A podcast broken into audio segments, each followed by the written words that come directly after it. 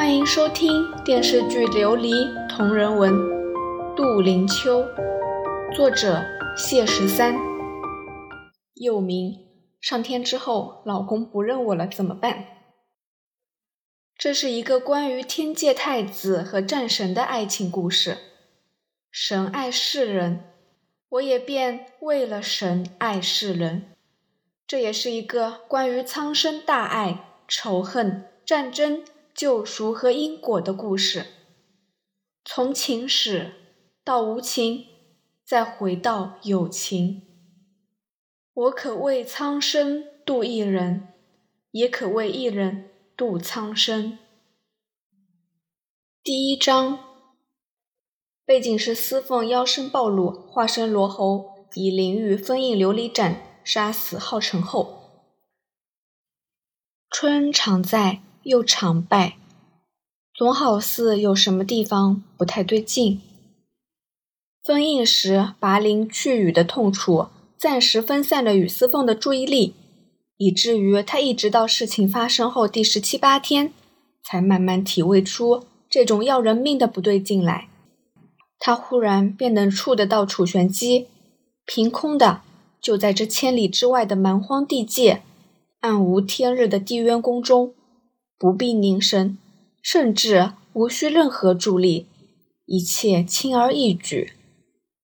少女肤柔质腻，带着令人心悸的温度，呼吸起来时离时急，如同送入她指掌间的美梦。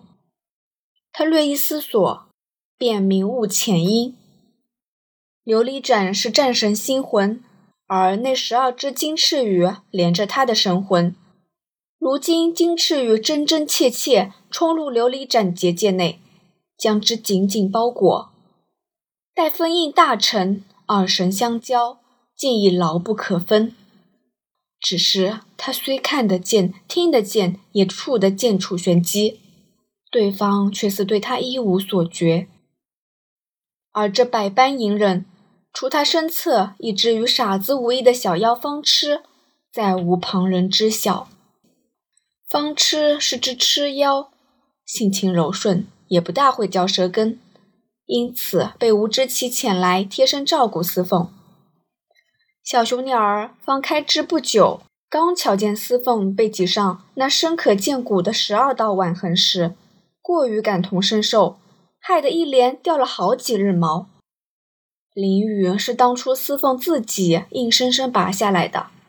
需每日以长针将伤口中腐肉剔除，这活方车做得战战兢兢，每日一边剔肉一边哭得鸟脸胡啼，打心底里觉得面前此刻还能正襟危坐，只微微皱眉流汗的魔煞星君，果然是一等一的枭雄怪胎大人物。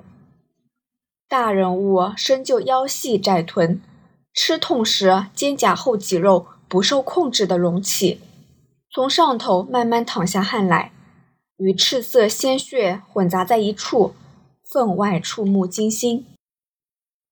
方痴有时见他闭目小憩，似乎在养神，但养着养着，嘴角却噙了笑。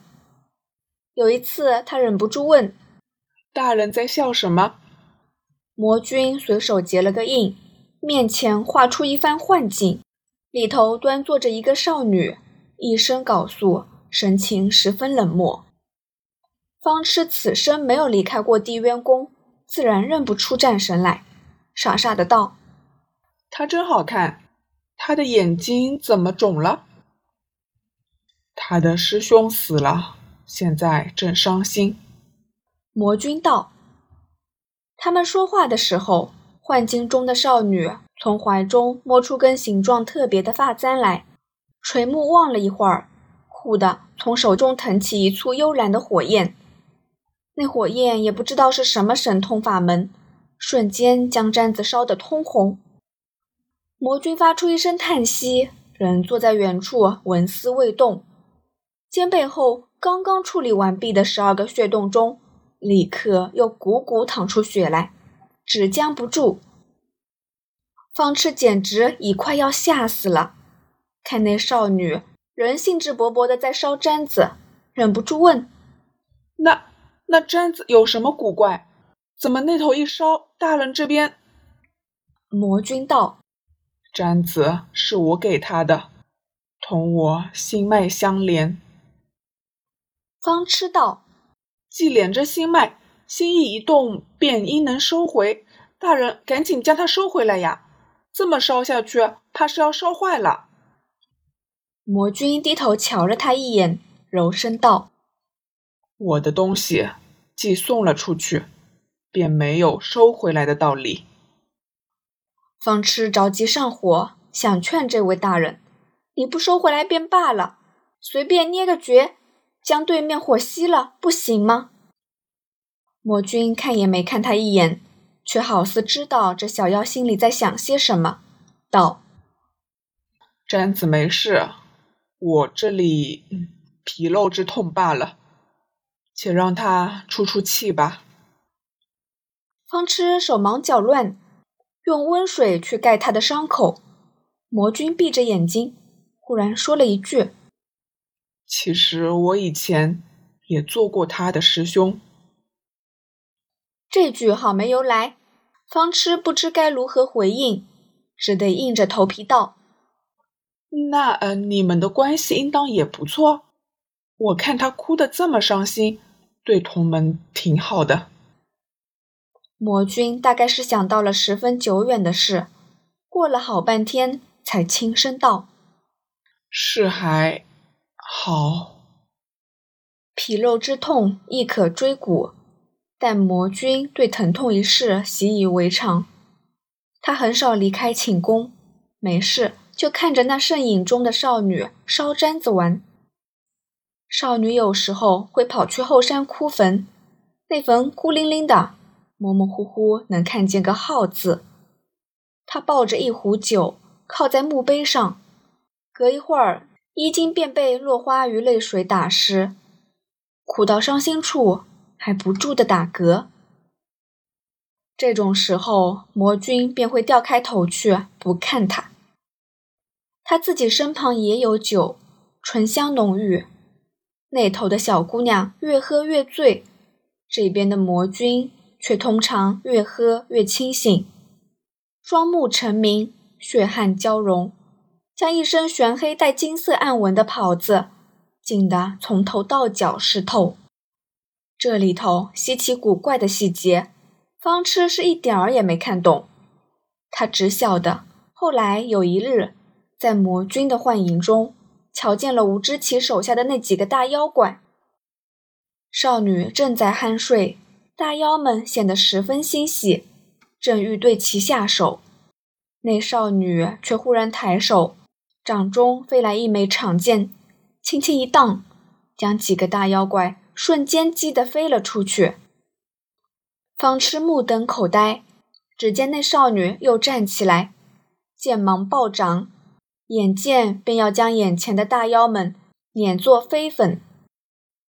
魔君机不可闻地叹了口气，他也伸出了一只手，蓬勃的妖力自掌心涌出，沿着神魂的标记，须臾间便到达了少女与妖群的所在。定坤被凭空出现的醇厚妖力缠住，大妖们仓皇而逃。楚玄机怒气迸发，长发飞扬，他似有所觉。直直望向空中的某一点，不言不语，一剑劈来。魔君的妖力不及收回，硬挡了一下，顿时浑身伤口迸裂。少女仍在急怒之中，大声道：“你还敢来？你来做什么？”魔君将口中的血咳尽，妖力回转，化成声音，叫了一声“玄机”，莫再这么叫我。少女冷笑，令我觉得恶心。魔君从善如流，不再开口。少女双眼通红，但不见泪。你骗了我，又杀了那么多人，我整夜整夜的睡不着。她抬起头，语气越发冰冷。我睡不着的时候，便便咒你。魔君道：“哦。”咒我什么？少女低声道：“咒你也不得安眠。”魔君叹息一声，道：“楚姑娘，你可真有出息。”方痴在旁边小声嘀咕：“本来也就不得安眠，捅你二十个洞试试。”没有神魂牵引，那头的少女自然听不见他讲话，自顾自的道：“是了。”你也不怕这个，那我便咒你，时时身处极寒，不见光明，亲友离散，无人可信。你也尝尝被人愚弄的滋味。魔君喝了一声，方痴心道：“这小姑娘嘴巴开过光吧？她怎么知道这里又黑又冷又可怕？”少女又道：“你若也不怕这个。”那我便咒你。他的声音忽然放轻了些许，便咒你一生不为人所爱。魔君一双含情的凤目垂下，微微道：“此事不必咒印，之前九事你已经都做到了，如此有始有终，倒也是件……”是件妙事。一直忍着也没掉下泪来的少女，忽然眼睛就红了。她转头就走，联系忽的断开。魔君坐在原地，面上也瞧不出特别的表情来。方痴懵懵懂懂，觉得魔君此刻应当难过，但他分明又并不难过。可因为魔君并没有难过。方痴的心里却反而有些可怜起他来。是日夜里，那少女又再度发梦，梦魂颠倒时，一切皆循本能。她沿着那结合的越发紧密的一丝神魂，凭空出现在魔君怀中。因不过是散逸的魂体，身无寸缕，却分外贪心，唇齿之劳，手足之富。将魔君牢牢压制，魔君双目微红，将他抱护在怀中，只默默放纵他的纠缠。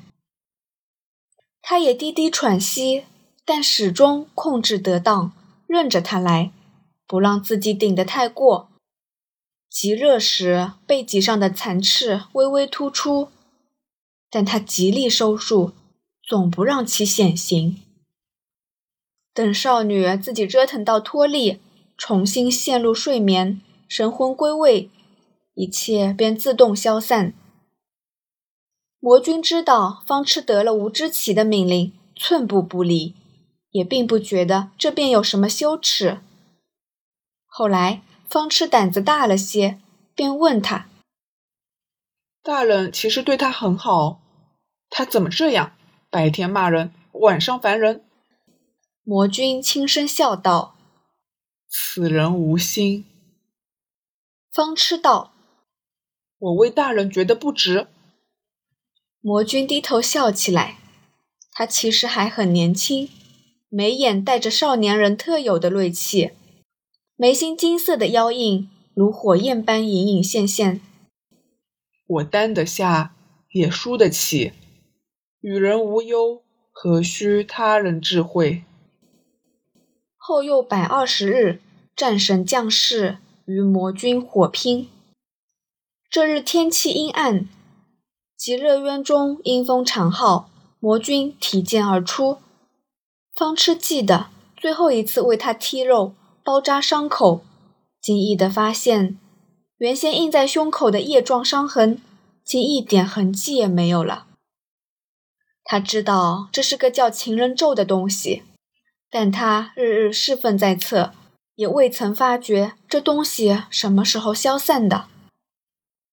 他问魔君，魔君微微有些发怔，不过随即便也释然。我父亲曾让我服食丹药，他笑道。殊不知情人咒原来还有另一种解法。方痴问：什么解法？情之一字，最让人痛苦的，无非不得求三字。魔君道：“若我能做到无所求呢？”方痴恍然：“我明白，你不爱他了。”魔君低声叹息：“还未到这个时候，不过，不过已经快了。”战神已在外叫阵，方痴听出了，那原来便是少女的声音。魔君并没有显出翅膀来，而是提着剑走出去。那一场混战几乎将极乐渊碾成平地。地渊宫不复存在，无知其出走，一干大妖小妖自然也都四处奔逃。天地之间。戾气消散，方痴再未见过那位魔君，但他后来年纪渐长，懂得了更多的人与事，听闻了战神与魔君的纠葛。有一日，正与人树下饮酒，忽然就有些明白当日魔君的心情。纠缠得太久，能迎来真正的终局，他其实感到很快活。海晏河清，盛世太平。换一个情钟。本集播讲完毕，接下来就是回到天界修罗场的事情了。